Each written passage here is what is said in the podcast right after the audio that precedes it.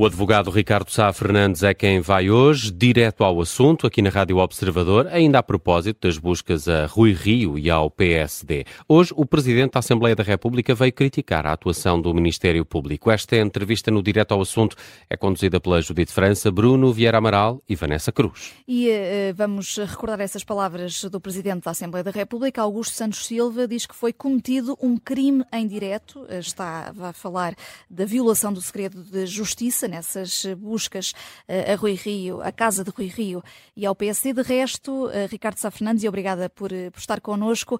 Buscas às 7 da manhã, com as televisões informadas com antecedência. Rui Rio diz que situações como estas, em situações como estas, há uma destrução na democracia. Concorda? É que tivemos, de resto, também uma das televisões a chegar mesmo antes da, da PJ. É claro que este, este padrão que se tem vindo a verificar em, neste processo e muitos de as televisões saberem uh, de que vão haver ocorrer buscas e estarem presentes e isso contribui, digamos, para um espetáculo que acaba por humilhar e por apocar aqueles que são vítimas das, das, das buscas, uh, é evidente que é uma, uma má prática e que deveria, não, não deveria existir. É, é, é, evidente que também que nós não podemos eh, dizer que eh, a fuga de informação, a violação do segredo de justiça, neste caso, eh, é proveniente do Ministério Público, porque, em alguns casos, a suspeita é muito forte. Neste caso, não sei se poderemos dizer que é, porque numa operação em que intervêm 100 pessoas, eh, basta que haja uma que tenha eh, dado por língua nos dentes eh, e tenha convocado a comunicação social e isso não seja responsabilidade do, do Ministério Público. Em qualquer dos casos, é da responsabilidade do Estado, uma vez que essas pessoas são agentes do Estado. E, portanto, digamos que esta, esta, esta prática que tem sido recorrente é uma má prática e que deve ser combatida. Hum. Nós nunca vemos o Ministério Público a ter qualquer tipo, nesta ou em casos similares, um, não vemos o Ministério Público a ser chamado à pedra. Não, eu acho que o Ministério Público este fim de semana levou muito nas orelhas e, portanto, eu acho que houve aqui uma, digamos, um consenso nacional uh, no sentido que eh, este tipo de procedimentos eh, deve, não, não, não, não, é compatível com aquilo que deve ser um Estado de Direito. E, portanto, estas buscas com a polícia, com, com a comunicação social, que é chamada antes sequer da busca ser iniciado, foram avisados, é evidente que é uma má prática. Neste caso, a má prática não, não se traduziu apenas nesse facto.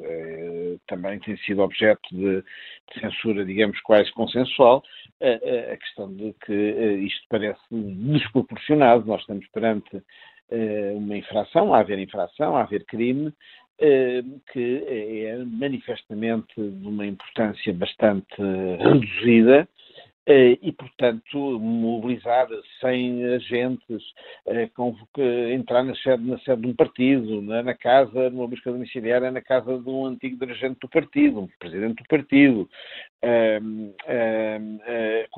apreender telemóveis e computadores que vão ficar na posse de, de, de, das entidades de investigação durante semanas ou meses ou mais, como é costume, tudo isso é efetivamente censurável e eu acho que é, é bom que, que, que, a comunidade e que, que, que, a política se debruce sobre isto, censurando uh, esta, este, este, este tipo de práticas que, infelizmente, não são casos raros.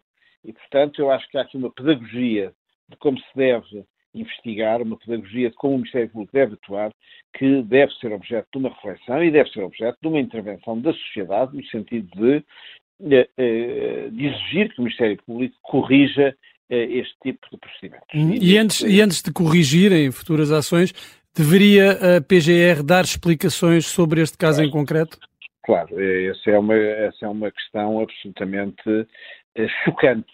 Como é que num caso destes, com este alarido, com estas dúvidas, com esta aparência de desproporção, como é que o Ministério Público não aparece a explicar o que aconteceu, é de facto um déficit de comunicação uh, absolutamente lamentável. E isto pode... Todavia, hum. todavia, todavia, sim, sim. eu também tenho uh, alguma coisa a dizer uh, sobre outras coisas que, agora não do Ministério Público, mas digamos da classe política em geral, que me parecem eh, eh, também censuráveis e também não posso subscrever isso. E isto tem a ver com esta ideia que se generalizou e, enfim, o Dr. Rui Rio, que eu tenho apreço, estima e consideração e até admiração por ele, é responsável por algumas afirmações que eu não posso subscrever. Esta ideia de que as subvenções eh, para os assessores parlamentares podem ser utilizadas para qualquer fim e que, portanto, não há distinção a fazer entre a subvenção parlamentar e a subvenção para o partido e que todos fazem a mesma coisa e que isto é fundamental para que os partidos sobrevivam e que os partidos têm que ser livres de, de gerir as verbas que lhes são atribuídas como querem.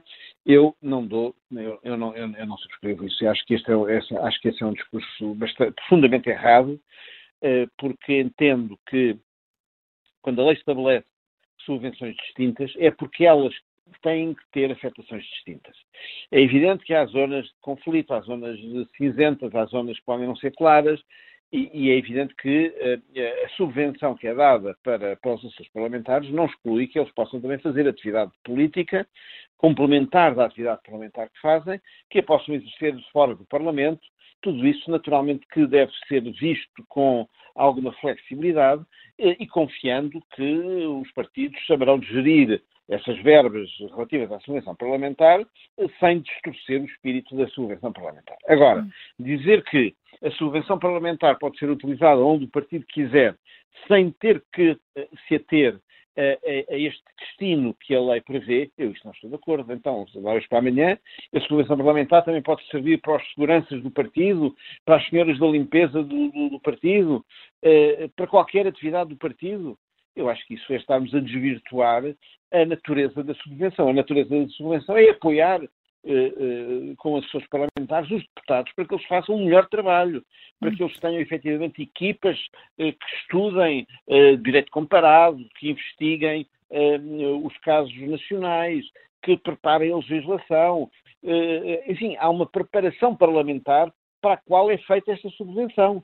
E, e fazer se conta de que não é assim, eu julgo que também não é um bom serviço hum. prestado à democracia. E, e, isso... e, voltando aqui à questão da atuação eh, da justiça propriamente dita, uh, e depois de tudo aquilo que, que, foi dizendo neste direto ao assunto, Ricardo Sá Fernandes, pode pensar-se que a justiça está a ser instrumentalizada?